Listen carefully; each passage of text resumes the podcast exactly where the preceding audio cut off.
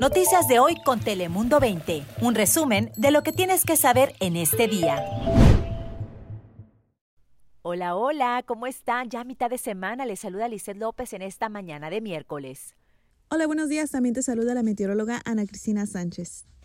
Hola, muy buenos días. Ya casi a nada de la Navidad. Les saluda Cris Cabezas desde Telemundo 20.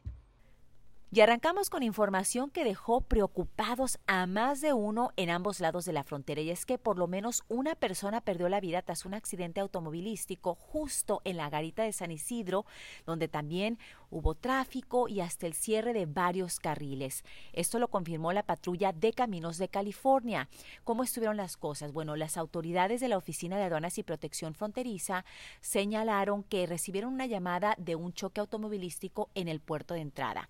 Un hombre de 27 años de edad de la zona de Santa Ana, California, intentó cruzar de México a Estados Unidos a alta velocidad en su vehículo por un carril que justo estaba cerrado y pues al tratar de entrar por la garita de San Isidro el vehículo se estampó con una barrera de contención de metal lo que provocó heridas mortales al conductor, pero a su paso yendo tan rápido alta velocidad, pues atropelló a una mujer con discapacidad y a un hombre. Él siguió su camino.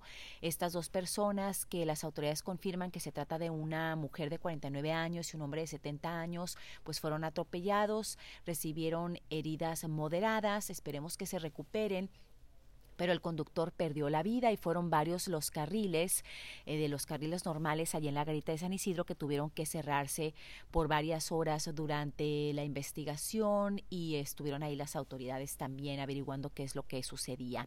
Una situación que realmente preocupó a muchos porque sí estuvieron impactantes estas imágenes. Telemundo 20 estuvo en vivo desde el lugar de los hechos. Y en otras noticias, fíjense que el presidente Trump emitió un perdón para el ex congresista del este del condado de San Diego, Duncan Hunter.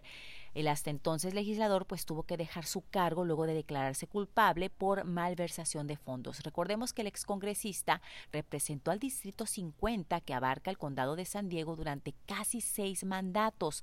Él se declaró culpable el 3 de diciembre del 2019 de malgastar 150 mil dólares en fondos de campaña para sus propios gastos personales entre lo que fue el año 2010 y 2016. Bueno, en el documento que se emitieron estos 15 perdones incluyendo el de Hunter, pues se asegura que el caso contra Hunter podría haberse manejado en una corte civil por la Comisión Electoral Federal. Y así que recordemos pues que el presidente Donald Trump todavía tiene algunas semanas para dejar la Casa Blanca. Ahora pasemos contigo Ana Cristina para conocer las temperaturas el día de hoy. Hola, ¿qué tal Lisette? Es un gusto saludarte este miércoles, donde tendremos temperaturas un poco más cálidas en toda la región, pero el alto riesgo de incendio. Por eso el aviso de bandera roja al este del condado, esto también para el sur de la frontera y por supuesto, al norte y fuera de nuestro condado. Ráfagas de viento a lo largo del día y esta noche especialmente, alcanzando incluso hasta las 60 millas por hora. Así que lugares como en Ramona, en Escondido, en lo que es al sur de la frontera en Tecate, Baja California, esas fuertes ráfagas de viento y por eso el alto riesgo de incendio porque eso va a generar condiciones sumamente secas. Ahora, para el jueves regresaría esa nubosidad, pero aún aviso de bandera roja vigente hasta el jueves al mediodía. Y en tanto las temperaturas en los 70 en la zona costera y hasta 75, 76 al interior de nuestro condado, 22 grados centígrados como la máxima en Tijuana, pero sí que hay que tomar muchísima precaución por ese alto riesgo de incendios. Ahora bien, espero también disfruten esta noche, aún pueden ver lo que es la gran conjunción, esta alineación entre Júpiter y Saturno. Justo después de la puesta del sol tienen aproximadamente dos horas para verlo, esto en dirección hacia el suroeste. Chris Cabezas, espero y ya lo hayas visto y si no, pues disfrútalo esta tarde. Gracias, Ana Cristina. No, fíjate que no he tenido oportunidad de disfrutar de este espectáculo astronómico, pero definitivamente hoy haré tiempo para aprovechar y pues voltear para arriba a ver si veo esta famosa estrella de Belén tan maravillosa que he visto las fotos en redes sociales y se ve increíble. Pero acá en el planeta Tierra, déjenme les cuento que revelaron aquí en el condado de San Diego dónde son los lugares que han registrado brotes comunitarios de COVID-19. Esto es sumamente importante de conocer para, pues ahora sí que evitar estos establecimientos porque quiere decir que hay exposición, que ha habido ya contagios y pues es mejor estar seguros, better safe than sorry, como dicen en inglés, y evitar estos lugares. Digo, obviamente si tenemos que ir, podemos ir, ya que muchos de ellos son supermercados o tiendas, pero hay que tratar de evitar salir de casa en general. A ver, según eh, la investigación de KPBS, es en al menos seis ocasiones se reportó en Costco un brote comunitario, también en Walmart 14 veces y 10 en la tienda Target en el condado.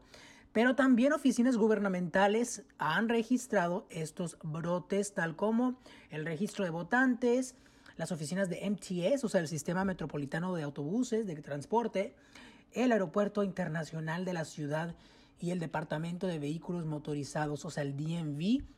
Y claro, o sea, siempre está lleno de gente ahí para realizar sus trámites vehiculares, pero hay que tener mucha precaución. Ya sabemos que hay brotes comunitarios en estos lugares y simplemente hay que tratar de evitarlos o ir súper protegidos con el cubrebocas, con careta, con guantes y gel antibacterial sin duda. Pero también desafortunadamente le ha llovido sobre mojado a un entrenador de softball y béisbol aquí en San Diego. Se trata de Curtis Swanberg, quien tuvo que cerrar su academia de este deporte, pues desde que comenzó la pandemia en marzo, y esto obviamente fue un golpe económico para él. Dice que le ha enseñado este deporte a cerca de 400 mil jóvenes, ya que lleva 30 años con su academia. Pero lamentablemente, bueno, estuvo cerrado, después ya pudo abrir alrededor del mes de marzo, perdón, de agosto. Y la cosa es que lamentablemente ahora, en diciembre, le robaron, le robaron todo su equipo de trabajo, herramientas, de hecho, dice que fueron cientos de pelotas, bases, generadores y máquinas.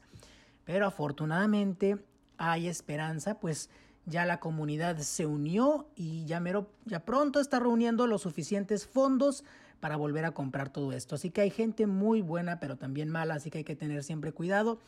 Y de hecho él dijo que ya había cerrado todo esto, estaba encerrado con candado y todo, pero pues los amantes de lo ajeno a veces son muy destructores y pueden entrar a robar aunque, no, aunque uno haga lo que haga. Ahora, Lisa, regresamos contigo. Gracias, Cris. Y nos vamos con información positiva porque ya inició la vacunación de médicos con la vacuna de Moderna en el Hospital de Niños Rady aquí en nuestra región. Alrededor de 500 doctores, enfermeras y otros trabajadores del hospital fueron los que ya empezaron a recibir esta inmunización de esta jornada de vacunación. Los voceros del hospital dicen que ya han vacunado alrededor de 2.200 personas desde que recibieron el primer cargamento de vacunas Pfizer. Esto fue hace unos días, la semana pasada, pero recientemente recordemos que se anunció también que el Hospital Rady recibió el cargamento de la segunda vacuna aprobada, que es la de Moderna, y recibieron alrededor de unas 3.000 dosis de la vacuna Moderna. Así que ya inició esta jornada de vacunación en la que incluyeron pues doctores, enfermeras y otros trabajadores del hospital y así van a seguir dándole vacunas al personal que está trabajando arduamente durante esta pandemia. Yo soy Lizeth López, recuerde que tenemos mucha información en todas nuestras plataformas. Noticias de hoy con Telemundo 20. Suscríbete para recibir alertas y actualizaciones cada día.